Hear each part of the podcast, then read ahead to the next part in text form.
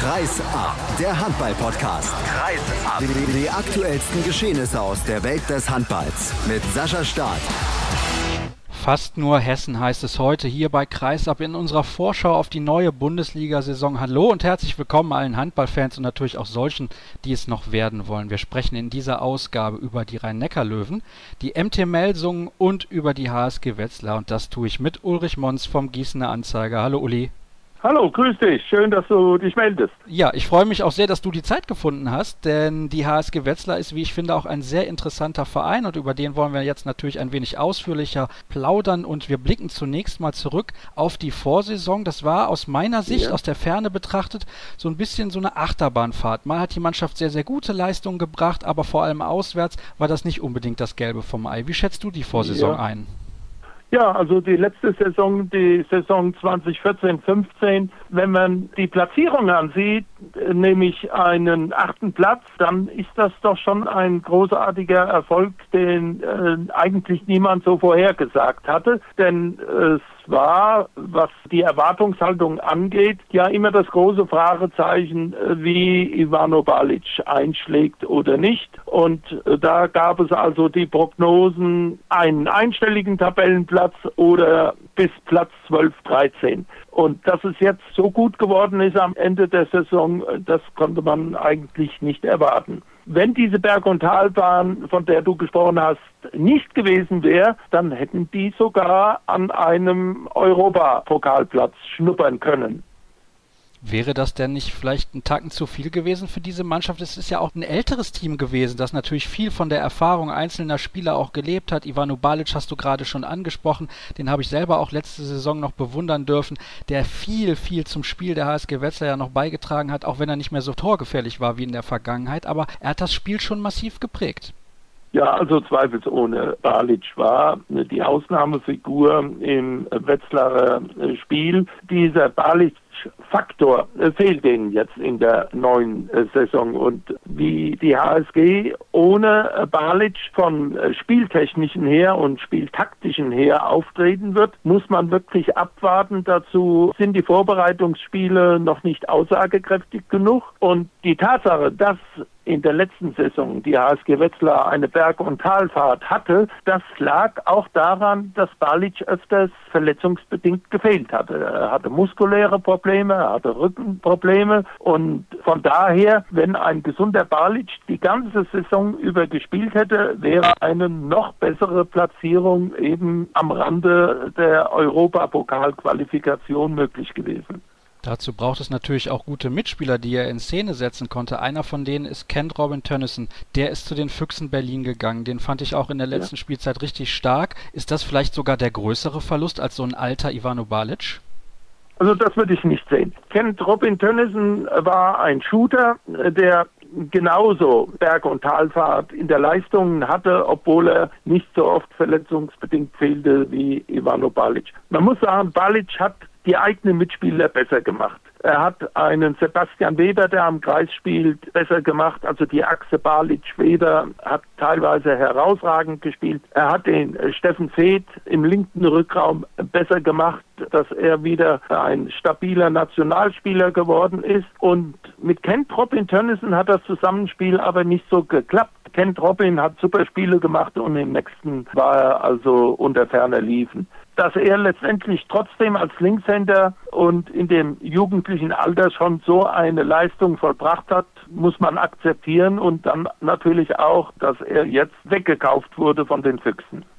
Er ist nicht der einzige Spieler, der den Verein verlassen hat. Wir haben ja über Ivano Balic jetzt schon sehr, sehr ausführlich gesprochen. Es ist ein absoluter Ausnahmekönner in den letzten 15 Jahren im Welthandball gewesen. Ja. Das ist auf jeden Fall ein großer Verlust. Ich schätze auch halt Robin Tönnissen als Verlust ein. Und dann haben wir noch andere Akteure im Tor. José Javier Rombrados hat den Verein verlassen. Dazu noch Dejan Manaskopf. Jens Tietke hat seine Karriere beispielsweise beendet. Ich ja. denke, das sind noch die wichtigsten Namen neben den beiden, über die wir schon gesprochen haben. Welcher ist besonders schwer schwer zu ersetzen, deiner Meinung nach? Ja, also äh, wenn du so konkret warst, muss ich halt wieder Bali sagen. Aber ich meine, äh, die HSG Wetzlar mit einem sehr cleveren Management, ob das nun der Björn Seib ist als Geschäftsführer, ob es die Leute im Aufsichtsrat sind und last but not least der Kai Wandschneider, der natürlich auch deutlich macht, dass er gewisse Spieler braucht und die hat er dann auch bekommen. Also dieses Management hat meines Erachtens, was die Verluste angeht, jetzt an Neuzugängen klug gehandelt. Und du hast den Jose Homprados angesprochen im Tor. Das war ein letzte Größe, der sich wunderbar mit dem Andreas Wolf ergänzt hat. Aber jetzt meine ich, es gibt auf vielen Positionen die Möglichkeit, dass die HSG sofort einen guten Mann von der Bank holen kann. Im Tor ist das zum Beispiel der Nikolai Weber, eine Identifikationsfigur im mittelhessischen Raum für die HSG Wetzlar. Er kommt ja von der HSG, er ist ein mittelhessischer Bub sozusagen. Er hat in Hannover weiter Erfahrung gesammelt und ich will jetzt nicht sagen, dass er zu einem Konkurrenten für Andreas Wolf wird. Dafür ist der Andreas als junger Nationaltorhüter also doch noch eine Stufe vorweg. Aber im Tor muss man nicht befürchten, dass der Weggang von Hombrados eine Lücke hinterlässt.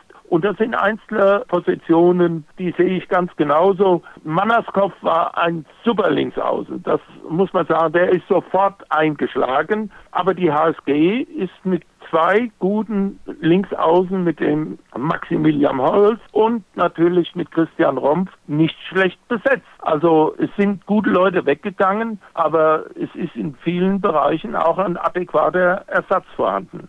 Wir schauen mal ein bisschen auf die Neuzugänge. Nikolai Weber hast du jetzt gerade schon konkret angesprochen. Dazu Stefan Vujovic, der kommt aus Frankreich. Dann haben wir Philipp Mirkolowski aus Hannover, der, wie ich finde, dort auch einige gute Partien gemacht hat, der ja. sicherlich zu einer richtigen Verstärkung werden kann. Dann haben wir Joao Ferras, der kommt vom FC Porto, auch erst 25 Jahre alt und einen richtig, richtig jungen Kreisläufer, Yannick Kohlbacher, der kommt vom TV Großwaldstadt. Wenn ich jetzt nicht komplett auf dem falschen Fuß stehe, ist das auch ein Junioren Nationalspieler.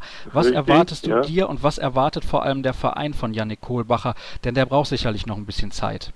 Ja, aber ich habe ihn in der Junioren-Nationalmannschaft spielen sehen. Da hat er also eine Superleistung gebracht und er ist der typische Typ eines Kreislaufers, bullig, stark, kann kolossal arbeiten am Kreis und ist dann neben noch sehr behende und auch was die Technik anbetrifft, ist das also wirklich ein adäquater Ersatz für so einen Spieler wie Jens Tietke, der ja auch übrigens damals vom TV Großwaldstadt gekommen ist. Kohlbacher ist ausbaufähig und dazu wird der Trainer Kai Wandschneider sicherlich der geeignete Trainer sein, um Kohlbacher weiter nach vorne zu bringen.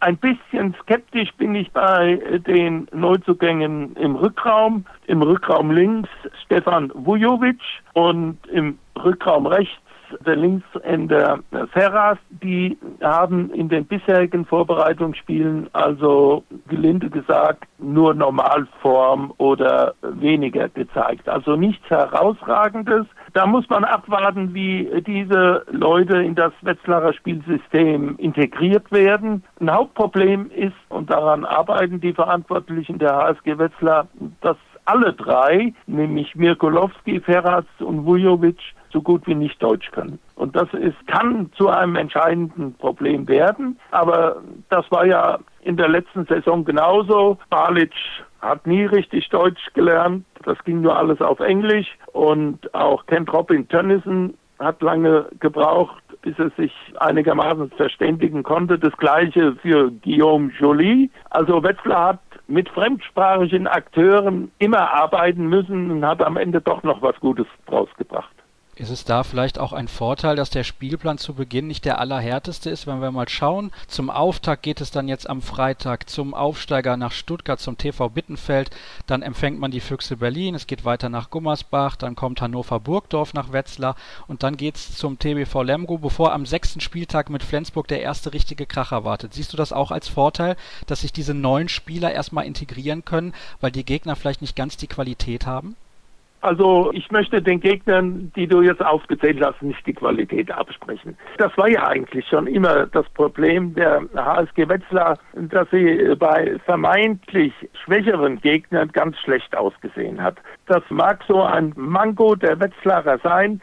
Woran es liegt, weiß wohl so recht keine, denn dann könnte man versuchen, es abzustellen. Es ist sicherlich immer ein undankbarer Job, bei einem Aufsteiger die Saison zu beginnen, der euphorisch ist, der heiß ist auf das erste Spiel in der ersten Liga, der ein begeisterungsfähiges Publikum hat. Also die HSG Wetzlar wird sich in Stuttgart warm anziehen müssen, wie man so schön unter den Sportlern sagt. Und die anderen Vereine, die du genannt hast, gehören sicherlich nicht zu der ersten großen Klasse der Handball-Bundesliga. Aber wenn man einige Ergebnisse sieht von der letzten Saison, die können durchaus ein Stolperstein für die HSG Wetzlar sein. Ich bin da zwar optimistisch, wenn die HSG ihr Niveau schnell findet, dann könnte dieser Spielplan eine ausgezeichnete Vorlage sein, um entsprechendes Punktepolster zu sammeln. Aber ich bin nicht hundertprozentig sicher, dass all die Partien, die du jetzt genannt hast, Selbstläufer für die HSG Wetzlar werden. Man muss ja auch dazu sagen, sind nicht alle zu Hause und in der letzten Saison, ich habe es am Anfang angesprochen, hat die HSG sich auch auswärts sehr, sehr schwer getan. Ein wichtiger Faktor bei möglichen Erfolgen in den ersten Wochen wird auf jeden Fall Andreas Wolf sein. Es mehren sich die Gerüchte, dass er bereits einen Vertrag beim THW Kiel ab dem kommenden Sommer unterschrieben hat. Der Club scheint mir ein bisschen so eine Durchgangsstation zu werden für alle, die irgendwann mal ein gewisses Niveau erreichen. Ist das nicht auch gerade für so einen ehrgeizigen Typen wie Kai Wandschneider als Trainer dann besonders ärgerlich? Ärgerlich, dass der nicht auch manchmal ein bisschen verzweifelt? Ach, das glaube ich nicht. Also die HSG Wetzlar ist mehr als nur ein Ausbildungsverein. Die HSG Wetzlar ist inzwischen ein etablierter Bundesligist, der auch vom wirtschaftlichen Background in der Lage ist, Spieler zu halten und Spieler zu holen. Beispiel Ivano Balic. Aber Wandschneider weiß auch sehr wohl und die Verantwortlichen der HSG auch, wo die Grenzen gesetzt sind. Das war bei Kent Robin Tönnissen zum Beispiel der Fall. Das war aber auch bei Dejan Manaskov, der unbedingt gehalten werden sollte und der natürlich dann zu dem Nachbarverein seines Heimatvereins zu Vardar Skopje gegangen ist, wo natürlich ganz andere Gelder bezahlt werden. Die Frage ist jetzt, wer kann Andreas Wolf der HSG abspenstig machen? Du hast gesagt, THW Kiel. Es wird gemutmaßt, dass sogar noch andere Vereine Interesse an ihm haben. Wenn man das genauer sieht, ist es eigentlich nachvollziehbar. Der THW Kiel hat die geringste Zahl an deutschen Spielern. Thorsten Storm ist jemand, der versucht, äh, diesen Vorwurf zu entkräften, indem deutsche Spieler auch beim THW Kiel neu hinzukommen sollen und dort weiter Karriere machen. Und da ist sicherlich ein Andreas Wolf ein Kandidat für die Wunschliste vom Thorsten Storm. Und wenn die vertraglichen und wirtschaftlichen Dinge dann deutlich besser sind, dann wird die HSG Wetzlar sicher nicht in der Lage sein, einen so talentierten jungen Nationaltorhüter zu halten. Da gebe ich dir recht. Man muss ja auch dazu sagen, sein Vertrag in Wetzlar läuft noch bis 2017, also wäre zumindest eine Ablösesumme fällig, aber ich denke, man wird sich da schon einigen und wer die Leistung von Andreas Wolf in der vergangenen Spielzeit gesehen hat, der weiß ganz genau, dass, ich will nicht sagen, die Möglichkeiten für ihn unbegrenzt sind, aber es ist ein ganz, ganz großes Torhüter-Talent und sicherlich auch einer, der jahrelang in der Nationalmannschaft auf jeden Fall vertreten sein wird. Was traust du denn jetzt dann insgesamt, wo wir langsam zum Ende unserer kleinen Vorschau über die HSG Wetzlar kommen, dem Verein in der kommenden Spielzeit zu?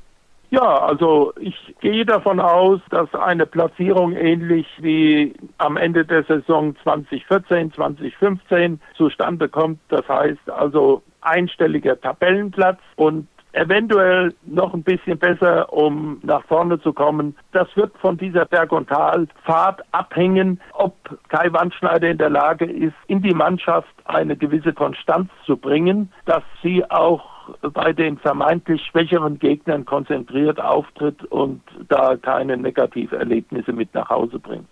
Wir kommen dann gleich noch zu deinem Platzierungstipp, denn es geht jetzt an unsere fünf Fragen und da wird ja auch danach gefragt, wo die Mannschaft am Ende der Saison landet. Wir starten direkt durch mit der ersten Frage. In der neuen Saison freue ich mich am meisten auf.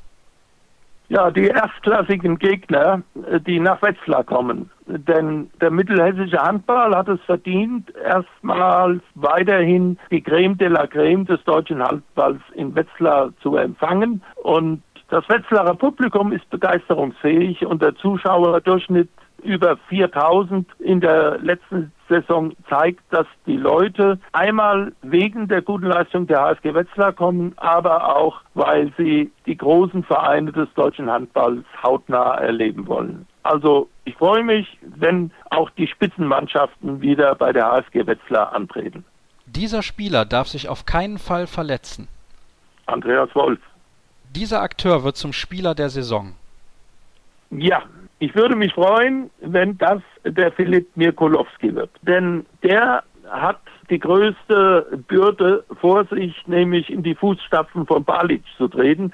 Viele Leute sagen, er ist ein international erfahrener Spieler, er ist ein Spieler von Format und wenn er in der Lage ist, das Spiel der HSG Wetzlar zu steuern, zu lenken, dann kann er der Spieler der Saison bei der HSG Wetzlar werden. Der Verein landet am Ende der Saison auf Platz 8. Für den Handball in Deutschland wäre gut. Wenn die Querelen in der Vorstandsetage des Deutschen Handballbundes ein Ende nehmen würden, ich sage, die Handball-Bundesliga ist zwar eine vom DAB losgelöste Vereinigung, aber die Querelen im Vorstand und im Präsidium des Deutschen Handballbundes strahlt auf die Bundesliga aus, strahlt auf die Nationalmannschaft aus und äh, von daher wäre es gut, wenn hier ja ein positives Ergebnis am Ende rauskommen würde.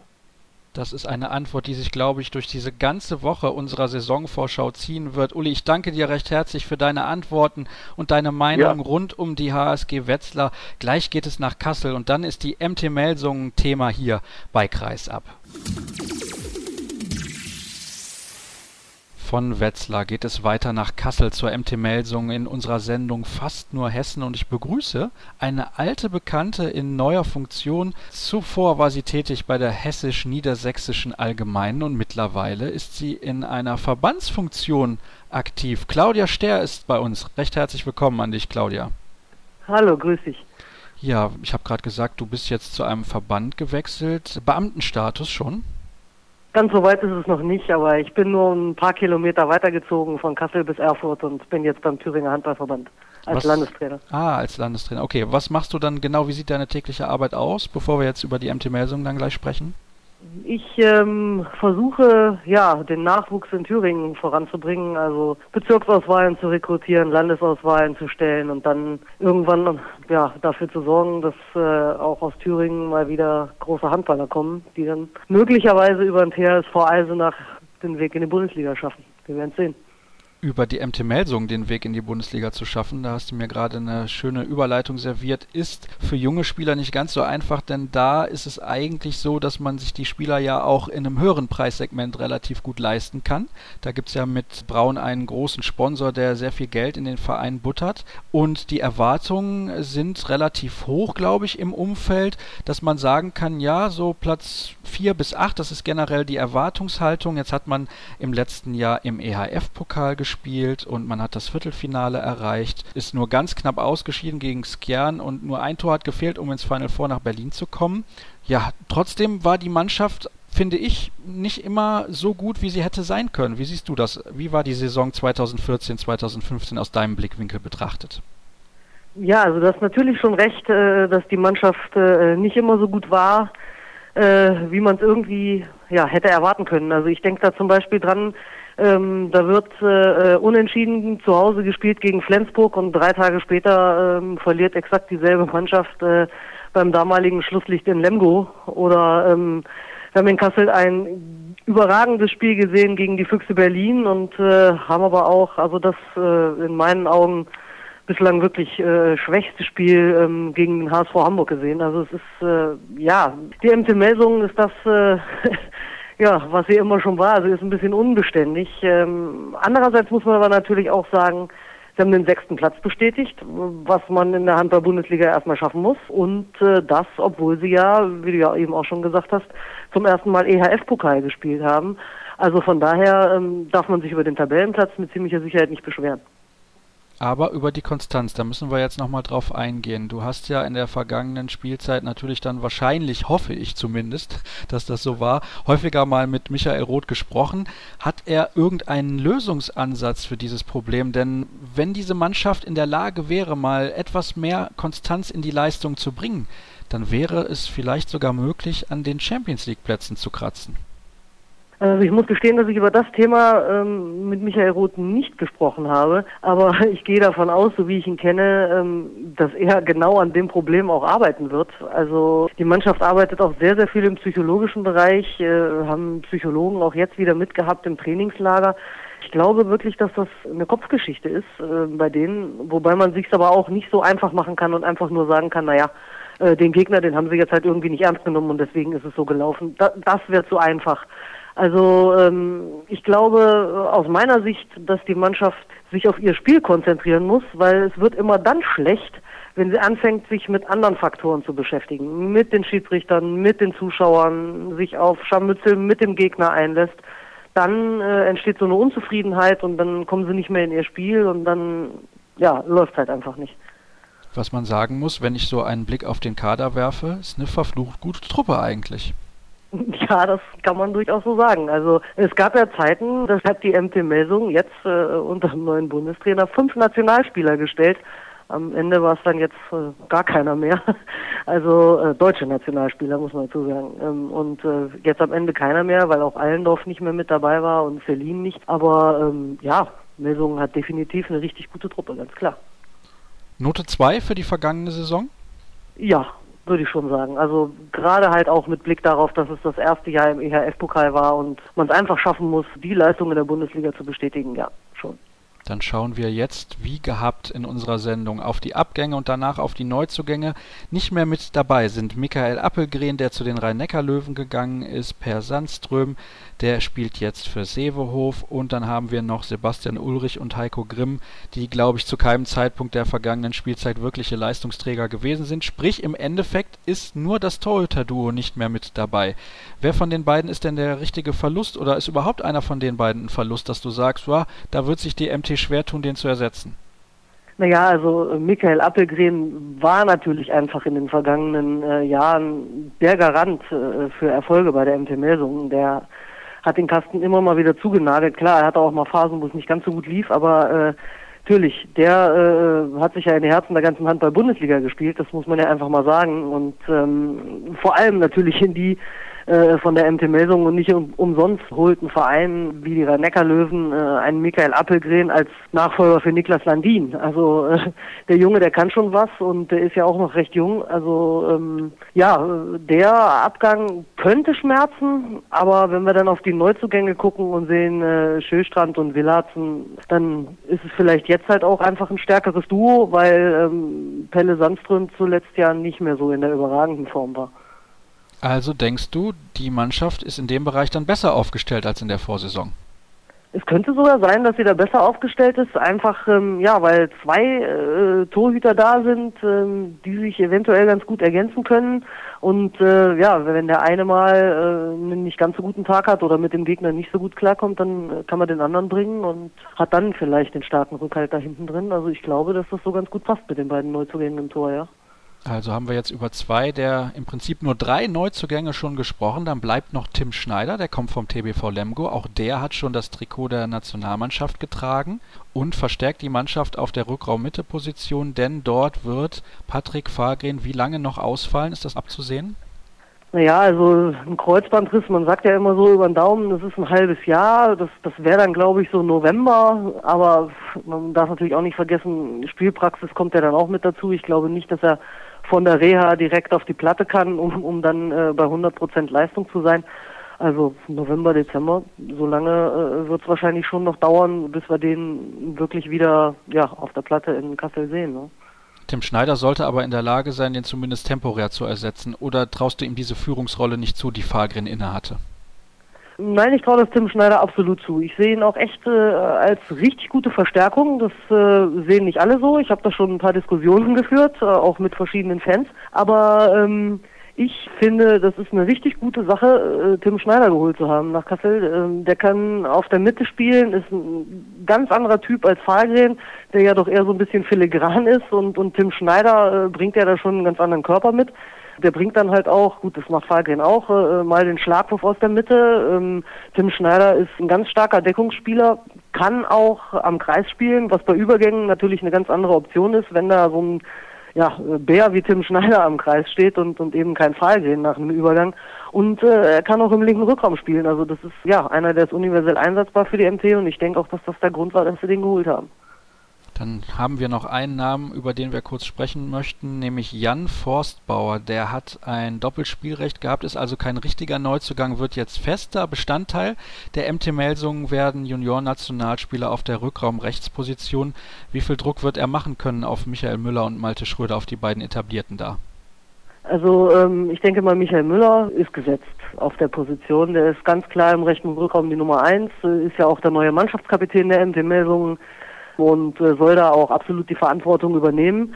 Aber ähm, auf Malte Schröder denke ich schon, äh, dass er Druck ausüben kann. Äh, hat in der Vorbereitung schon das ein oder andere gute Spiel gezeigt. Hat ja auch in der zweiten Liga in Eisenach bewiesen, dass er das kann. Und äh, also ich glaube schon, dass er dem Malte Schröder da Druck macht. Und äh, wer weiß, vielleicht über, äh, ist es äh, so, dass äh, Jan Forstbauer letztendlich mehr Spielanteile bekommt als Malte Schröder, der sich ja nicht so richtig durchsetzen konnte.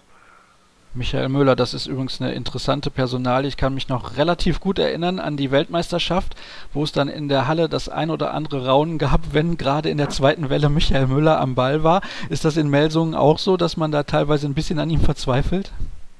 Nee, auf gar keinen Fall. Also ähm, Michael Müller ist ein absoluter Leistungsträger bei der MT Melsungen. Wie gesagt, jetzt auch Mannschaftskapitän. Ähm, ein Raunen geht vielleicht durch die Halle, wenn er oder auch sein Bruder ähm, hinten in der Abwehr stehen und äh, ihnen wieder das ein oder andere Foul äh, zugesprochen wird äh, und bei ihnen immer viel schlimmer gesehen wird als bei einigen anderen. Äh, klar, sind da auch mal Sachen dabei, äh, ohne Zweifel, aber ähm, die werden schon sehr kritisch gesehen und äh, aber im Angriff ist äh, äh Michael Müller ohne Zweifel äh, absolut äh, ein Leistungsträger bei der MT Melsung und äh, da raunt niemand, wenn der zum Gegenstoß nach vorne läuft. Nein. Woher kommt eigentlich dieses Image? Dieses, ich will nicht sagen äh, Schläger-Image, um Gottes Willen, bitte nicht überinterpretieren diese Wortwahl jetzt, aber dass bei den beiden Müller-Zwillingen da ja ein bisschen genauer drauf geschaut wird, wenn die zulangen.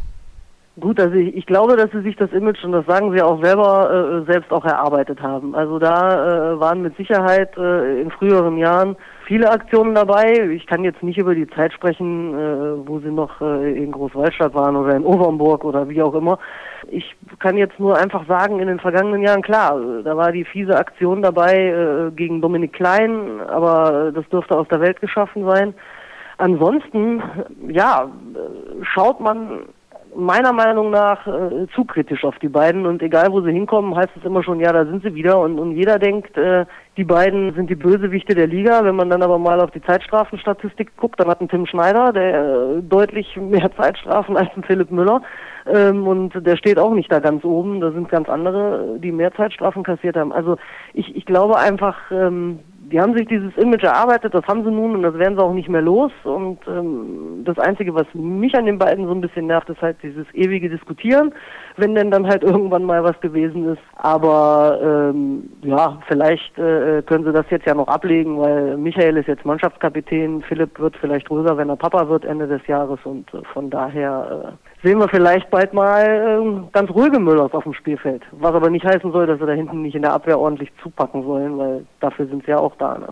Ich kann es mir ehrlich gesagt nicht ganz vorstellen, aber wir warten einfach mal ab, wie sich das in der neuen Spielzeit entwickelt. Saisonziel lese ich hier des Vereins Platz unter den ersten fünf. Sind das die realistischen Erwartungen? Na gut, also es geht für die MT Melsungen darum, nach zwei Jahren auf Platz 6 ähm, einfach äh, jetzt nochmal einen nächsten Schritt zu machen und, und äh, vielleicht Vierter oder Fünfter zu werden. Und wenn man das sich anguckt in der Tabelle, ähm, es haben zwei Punkte gefehlt auf dem fünften Platz äh, jetzt in der abgelaufenen Saison. Und äh, die hätten sie, äh, wir haben ja drüber geredet, äh, über äh, ja, die fehlende Konstanz mit ziemlicher Sicherheit einfahren können und, und wären dann halt noch äh, vor Göppingen gelandet. Also das muss auch das Ziel sein mit dem Kader. Äh, da kann man sich nicht hinstellen und kann sagen, naja, wir wollen einen einstelligen Tabellenplatz erreichen. Also die Belastung im EHF-Pokal fällt leider äh, in dem Jahr weg und ähm, ja, jetzt können sie sich auf die Bundesliga konzentrieren und ich hoffe, dass sie das äh, hinkriegen und dann auch ihre Ziele erreichen. Es scheint ein realistisches Ziel zu sein und deswegen haben wir jetzt das Ende mehr oder weniger erreicht unserer heutigen Sendung, beziehungsweise, das ist natürlich Blödsinn, heutigen Sendung nicht, den Teil über den MT Melsung schließen wir jetzt mehr oder weniger ab und auch an dich gibt es unsere fünf Fragen zum Abschluss. In der neuen Saison freue ich mich am meisten auf. Spannende Spiele, die ich dann nicht mehr dienstlich verfolgen muss. Dieser Spieler darf sich auf keinen Fall verletzen. Bei der MT Melsung Michael Müller. Dieser Akteur wird zum Spieler der Saison. Bei der MT Melsung ähm, sehe ich da gerade mal, was das Fanpotenzial angeht, großes Potenzial bei Jeffrey Boomhauer. Der Verein landet am Ende der Saison auf Platz 5. Für den Handball in Deutschland wäre gut. Dass äh, endlich Frieden im Verband herrscht und äh, dann die Nationalmannschaft und auch der Nachwuchs wieder zu Erfolgen kommt. Vielleicht können wir zur Präsidentenwahl im September Nicole buchen und ein bisschen Frieden singen lassen. Mal schauen, wie sich das da entwickelt bei den Herren des Deutschen Handballbundes. Ein Dauerthema in dieser Woche, auch in unserer Vorschau, obwohl wir nicht wirklich drüber gesprochen haben. Ich danke dir recht herzlich, Claudia, für deine Einschätzung zur MT Melsung. Wir sind noch nicht durch. Wir haben noch einen Verein in der Sendung Fast nur Hessen und das sind die Rhein-Neckar-Löwen. Und die bewertet gleich Marc Stevermühr vom Mannheimer Morgen für euch. Fast nur Hessen sind das Thema in der heutigen Vorschau von Kreisab auf die neue Saison der DKB Handball Bundesliga und da wir zwei hessische Mannschaften ja schon abgearbeitet haben mit der MT Melsungen und der HSG Wetzlar, fehlt also noch der dritte Verein, der kommt fast zumindest fast aus Hessen, sind die Rhein-Neckar-Löwen. Ich hoffe, alle Fans der Löwen sind jetzt nicht böse, wenn ich das so formuliert habe, aber es finden ja auch ein paar Spiele in der Champions League in Frankfurt statt. Deswegen habe ich mir erlaubt, das so einzuordnen und ich begrüße vom Mannheimer Morgen Marc Stebermühr. Hallo Marc. Hallo, grüß dich. Ja, du hast mir eben im Vorgespräch gesagt, die Vorbereitung lief komplett reibungslos. Gibt es denn so gar keine Probleme bei den Rhein-Neckar-Löwen? Also wenn man mal davon ausgeht oder die Verletzung von Henrik Pekeler ausklammert, was ja sogar noch vor der Saisonvorbereitung passiert ist, war das wirklich eine Top, Top, Top Saisonvorbereitung, auch trotz der gestrigen Niederlage gegen Flensburg beim Turnier in Bremen. Ich war auch vor Ort und habe dann auch nochmal mit, mit Jakobsen gesprochen. Also die Löwen waren ja jetzt 12, 13 Tage unterwegs in, in Dänemark und in Bremen im Trainingslager. Und es muss, also egal mit wem man spricht, es muss überragende Stimmung gewesen sein in der Mannschaft. Es müssen tolle Trainingseinheiten gewesen sein. Und die Spiele, die ich gesehen habe, waren auch stark, auch gegen Flensburg gestern. Die erste Halbzeit war okay. Am Ende haben den Löwen die Kräfte gefehlt, aber unterm Strich, was man hörte und was ich auch gesehen habe, klammert man Trikele aus, war das eine starke Vorbereitung von den Löwen. Gibt es irgendwelche Umstellungen? Wenn du jetzt schon mit Jakobsen gesprochen hast, wird er alles ändern? Wird er nichts ändern? Wird er ein bisschen was neu machen? Wie sind so seine Gedankengänge gerade taktisch?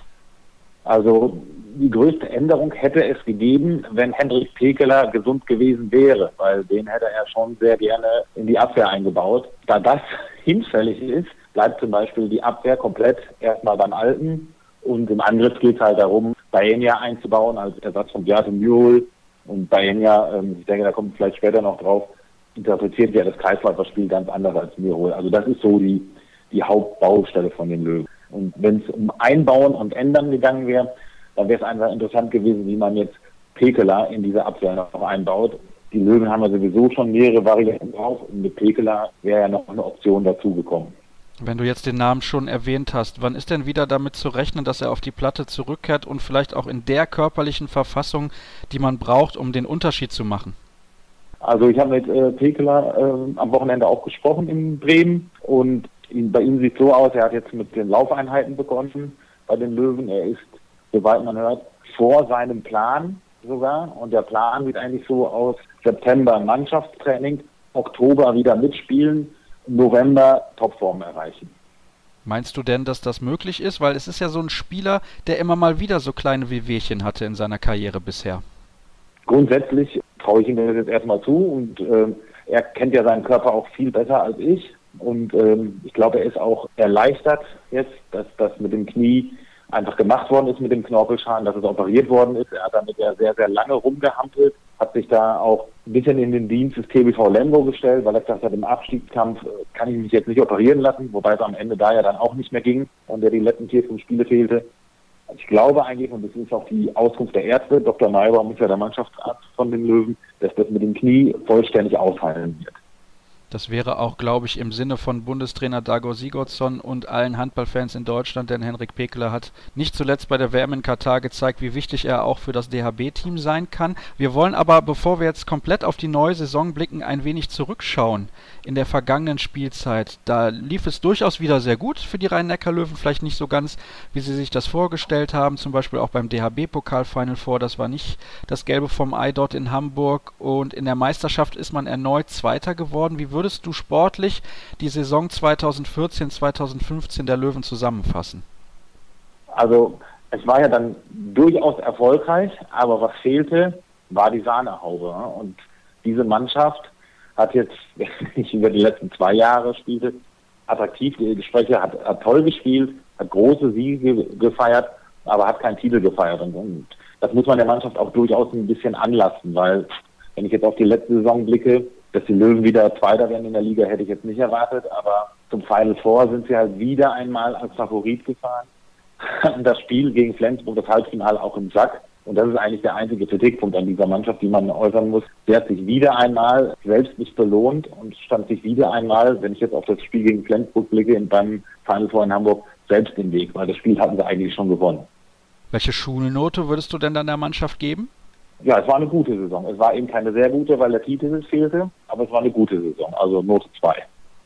Ich denke, das ist durchaus ordentlich, aber wenn man jetzt mal rückblickend sieht, gegen welche Mannschaften man zumindest in der Liga auch verloren hat, beim Bergischen HC und beim HCR Lang, hast du noch den Eindruck, dass die Mannschaft daran knabbert, will ich nicht sagen, aber dass der Ehrgeiz im Prinzip von Jahr zu Jahr steigt? Das Jahr davor waren es ja sogar nur die Tore, die über die Meisterschaft entschieden haben. Letztes Jahr zwei Niederlagen, die man sich absolut hätte sparen können, dass man jetzt im Prinzip sagt, ja, das ist unsere letzte Gelegenheit vielleicht auch. Ich war ja der Meinung, dass die letzte Saison äh, die letzte Gelegenheit für die Löwen war, vorerst einen Titel zu gewinnen. Ganz einfach, weil jetzt mit, mit Landin und Mürhol zwei Säulen aus der Mannschaft gegangen sind. Man hält sich hier in Mannheim relativ bedeckt, was die Saisonziele angeht. Spricht immer so von, wir wollen unter die ersten vier und zumindest redet man extern so. Ich denke, intern ist auch klar, hier braucht man mal einen Titel und das anderes ist auch nicht mehr lange vermittelbar. Das ganze Umfeld, die Fans, die lechzen halt nach einem Pokal und Meisterschaft halte ich jetzt nicht für realistisch, aber DRB-Pokal ist immer alles möglich. Ja? Du hast gerade zwei Abgänge schon angesprochen, Niklas Landin und Beate Müher. Ich glaube, auf alle anderen müssen wir nicht wirklich so eingehen, denn das sind die zwei wichtigsten Akteure, die den Verein verlassen haben. Dafür gibt es natürlich auch Neuzugänge. Auch da hast du eben schon Namen erwähnt, nämlich Rafael Baena. Das ist ein Spanier, der, man sagt, mit zwei, drei Kilo zu viel vielleicht zur Vorbereitung gekommen ist. Kannst du das so bestätigen? Ob es zwei, drei Kilo zu viel waren oder sind, kann ich erstmal so nicht bestätigen. Ähm, ich kann nur sagen, dass er sich sehr gut in die Mannschaft eingefügt hat, dass er ähm, sehr starke Vorbereitungsspiele gemacht hat, dass er kaum zu halten ist am Kreis, ja, einfach aufgrund seines Körpers, den er mitbringt und seiner Größe. Und da ist eigentlich die Hauptschwierigkeit, dass er das Kreisläuferspiel ganz anders interpretiert als, als Bjarne Mjol. Ich habe da mich auch mit Andy Schmid mal drüber unterhalten, der im Prinzip dieses kongeniale Duo gebildet hat mit, mit Mürhol und Andi sagte mir halt auch, das Spiel ist ganz anders geworden. Ja, also Beate war viel unterwegs am Kreis, da hat man vielleicht auch mehrmal in den Raum gespielt. Und bei Enya kann sich halt aufgrund seines Körpers einfach auch erlauben, mal stehen zu bleiben. Das heißt, man muss jetzt mehr auf den Mann spielen. Und das geht nicht von heute auf morgen bei den Löwen. Es sah bislang ganz ordentlich aus, aber es ist auch nur Saisonvorbereitung. Und wenn man aber weiterschaut, Stichwort Pekeler wieder, da bekäme man ja dann auch irgendwann noch eine zweite Option dazu. Also ganz so schlecht sieht es da nicht aus am Kreis, wenngleich ein Gerde Mürhol einfach nicht zu ersetzen ist. Ja. Gehört meiner Meinung nach zu den zwei, drei besten Kreisläufern in der Offensive auf der Welt. Vor allem sind ja Baena und Pekela zwei ganz, ganz unterschiedliche Typen am Kreis. Das gibt vielleicht aber auch den Rhein-Neckar-Löwen ein bisschen mehr Variationsmöglichkeiten. Übrigens auf Handball World zu lesen, 130 Kilo ist der Spanier schwer. Also das ist auf jeden Fall ein ordentlicher Brocken und wie du schon gesagt hast, natürlich kaum dann zu halten, auch für die Abwehr rein. Also wenn der dann einmal den Ball hat, wird es wahrscheinlich ein Tor oder ein 7 Meter werden, so ist das ja dann in der Regel. Eine große Änderung gab es ja auch im Tor mit Landin und Bastian Rutschmann haben die beiden Torhüter den Verein verlassen. Dazugekommen sind Michael Appelgren und Darko Stanic. Ich habe ja immer gedacht, warum holen denn die Rhein-Neckar-Löwen nicht den Kollegen Andreas Wolf aus Wetzlar? Wird die das nochmal einholen oder denkst du, dass sie mit diesem neuen Duo gut aufgestellt sind? Die Frage Andreas Wolf habe ich mir natürlich auch schon mal gestellt, wie man ja überall schon hört, auch wenn es noch offiziell nirgendwo verkündet worden ist, hat aber Andreas Wolf meines Wissens auch schon in Kiel unterschrieben. Das wissen aber die Kollegen der Kieler Nachrichten sicherlich besser als ich. Wenn ich jetzt dann also nur über die Löwentorhüter spreche, die beiden neuen, Appelgren Stanic, muss ich sagen, Landin, klar, Riesenverlust, meiner Meinung nach der beste Torwart der Liga. Aber als Duo, Stanic, Appelgren, ist es möglich, diesen Verlust aufzufangen. Wenn man zurückblickt in die letzte Saison, waren die Löwen praktisch darauf angewiesen, dass Landin funktioniert im Tor.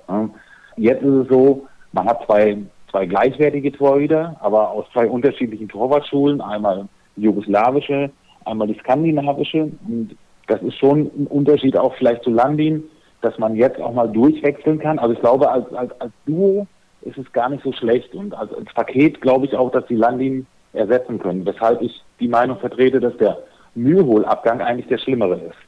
Aber auch da hat man ja zwei Varianten und da kommt es dann im Prinzip nur darauf an, dass Henrik Pekeler irgendwann mal wieder fit wird. Ich habe ja eben schon gesagt, wir wünschen uns das auf jeden Fall. Ja, gibt es sonst noch was zu sagen zu den Abgängen oder Neuzugängen? Im Prinzip sind wir da jetzt mit allen durch. Im Prinzip sind wir mit allen durch. Wenn ich mal gucke, Stanic, Appeldrehen, Pekeler, Bahinja, ja, die vier sind wir durch dann können wir ja auf ein anderes Thema zu sprechen kommen. Ganz am Anfang der Sendung habe ich es bereits kurz erwähnt. Die Rhein-Neckar-Löwen werden in der kommenden Spielzeit ein paar Spiele in der Champions League in Frankfurt austragen. Vielleicht kannst du mal kurz erklären, warum es dazu kam und ob du das gut oder schlecht findest. Da muss man natürlich beim Thema Champions League und ERF, äh, eine ewig leidige Geschichte, äh, Heute wurde wieder ein Spiel um, umgelegt und verlegt und äh, dabei waren die Termine schon bestätigt. Also insgesamt finde ich, ist es, ist es für die gesamte Sportart katastrophal, wie die EHF mit diesen Champions League Terminen umgeht. Vor, vor acht Wochen war, glaube ich, die Auslosung und es werden immer noch Termine hin und her geschoben. Also für das angebliche Premium-Produkt Champions League ist es wirklich peinlich, muss ich sagen. Kommen wir auf das Thema Löwen in Frankfurt. Auch da ist es so, die ERF hat klare Vorgaben, was die Hallenstandards angeht. Die ERF hat sämtliche Arenen oder Hallen, wo die rhein löwen früher gespielt haben, in St. Leon Roth zum Beispiel, verboten, dort zu spielen. Selbst die Halle in Friesenheim, die ja immerhin letzte Saison erste Bundesliga gespielt haben, genügt der ERF nicht als Champions League Halle. Der ERF wäre am allerliebsten, dass die rhein löwen mit allen Spielen in die SAP-Arena gehen. Das ist für die Löwen A wirtschaftlich nicht zu stemmen weil es einfach Mannschaften gibt, die nicht so attraktiv sind. Und B, diese SAP-Arena, die ist so voll gebucht, man bekommt diese Spiele gar nicht alle dazwischen. Und deswegen ging es darum, eine, eine Option zu finden, wo man noch spielen kann und was auch die ERS genehmigt. Und da landet man dann schon relativ schnell in Frankfurt oder Stuttgart. War es denn tatsächlich eine Option, nach Friesenheim zu gehen, weil du das jetzt gerade gesagt hast? Es war eine Option, aber es ist von der ERF nicht genehmigt worden. Ja, das ist natürlich sehr, sehr interessant. Wäre eigentlich für die Löwen perfekt gewesen. Das sind ja nur ein paar Kilometer auf der anderen Rheinseite und zack hätte man da spielen können. Wäre eigentlich perfekt gewesen. Ja, so ist das eben mit den Regularien. Ich glaube, es geht ja auch ein bisschen darum, dass man da zwei Tage die Halle haben muss, weil die Mannschaften, die ja aus dem Ausland kommen, da auch trainieren müssen. Mag sein. Es war jetzt aber auch so, dass die Löwen, ich bin ja auch viel mit denen unterwegs, die haben auch nicht immer noch auswärts dann trainiert in Champions League Spielen. Wie gesagt, ich wage jetzt auch mal zu bezweifeln. Ja gut, gegen Barcelona spielen sie in Mannheim, aber wenn äh, irgendein Gegner nach Mannheim kommt zum Spiel, dass die noch zum Training nach Frankfurt fahren. Also weiß ich nicht. Es ist nun mal so, die Löwen müssen damit leben. Das ist eine Vorgabe der ERF. Die kann man gut oder schlecht finden. Letztendlich muss man sich daran halten. Das ist die Vorgabe. Und dann hat man halt, wenn es in Mannheim nicht geht, in Frankfurt zu spielen. Was sagen die Fans dazu? Hast du da ein paar Stimmen vielleicht schon gehört von den Leuten, die sagen, oh, das ist aber jetzt ärgerlich, da müssen wir ja auch ein paar Kilometer mal wieder auf uns nehmen, um die Mannschaft zu sehen, dann auch gegen Teams, die deutlich unattraktiver sind als so Mannschaften wie Barcelona oder Westbrem oder wer da sonst noch alles kommt. Klar, ich meine, für die Fans ist es keine tolle Geschichte, aber auch da hegt sich der Groll eben nicht gegen die Rhein-Neckar-Löwen in erster Linie, sondern man kann ja nichts anderes machen, als darauf zu verweisen, dass man der ERF viele Optionen angeboten hat in der unmittelbaren Nähe. Ich hatte, wie gesagt, den Standort Friesenheim hätte ich persönlich sehr gut gefunden. Ich finde es auch nicht erklärbar, dass das ein Erstliga-Standort der letzten Saison der ERF jetzt nicht ausreicht. Nebenbei bemerkt habe ich auch schon deutlich katastrophalere Hallen in der Champions League gesehen in den letzten Jahren, wenn ich mit den Löwen auswärts unterwegs war. Aber so ist es nun mal. Die ERF gibt es vor und deswegen muss man sich daran halten. Und der Ärger der Fans richtet sich nicht gegen die Löwen, sondern eher Richtung ERF trotzdem natürlich dauerhaft keine optimale Lösung. Vielleicht tut sich da in den nächsten Jahren noch was. Ich glaube sogar generell, dass die SAP Arena überhaupt zu groß ist für die Rhein-Neckar-Löwen. Vielleicht eine Halle mit 8000, aber das ist natürlich dann auch eine Frage der Finanzen und nicht ganz so leicht zu stemmen. Aber da könnten wir, glaube ich, nochmal eine Extrasendung drüber machen. Wir kommen zum Ende der heutigen Ausgabe und auch für dich habe ich die fünf Fragen vorbereitet, wie für alle anderen Kollegen auch. Ich habe es dir vor der Sendung ja schon kurz erklärt. Also ich gebe wie immer die Sätze vor und du komplettierst einfach und wir fangen direkt an mit in der neuen Saison freue ich mich am meisten auf. Raphael Baenja. Dieser Spieler darf sich auf keinen Fall verletzen. Andy Schmid. Dieser Akteur wird zum Spieler der Saison. Uh, Darko Sanic. Der Verein landet am Ende der Saison auf Platz 3. Für den Handball in Deutschland wäre gut dass sich DHB und Liga, respektive vor allen Dingen der DHB, endlich mal am Riemen reißt und äh, zu großem Frieden findet. Ich glaube, da, da kann ich uneingeschränkt zustimmen. Da werden wir übrigens im September nochmal eine längere Sendung drüber machen, wenn dann entschieden wird, wer denn neuer oder vielleicht alter DHB-Präsident werden sollte. Marc, ich danke dir recht herzlich. Das war's für die heutige Ausgabe unserer Saisonvorschau. Fast nur Hessen. Morgen geht's dann weiter mit der Region Hochdeutsch. Der TBV Lemgo, der TuS Nettelstedt und Hannover Burgdorf sind dann die Themen. Ich hoffe, ihr seid dann wieder mit dabei. Bis morgen also.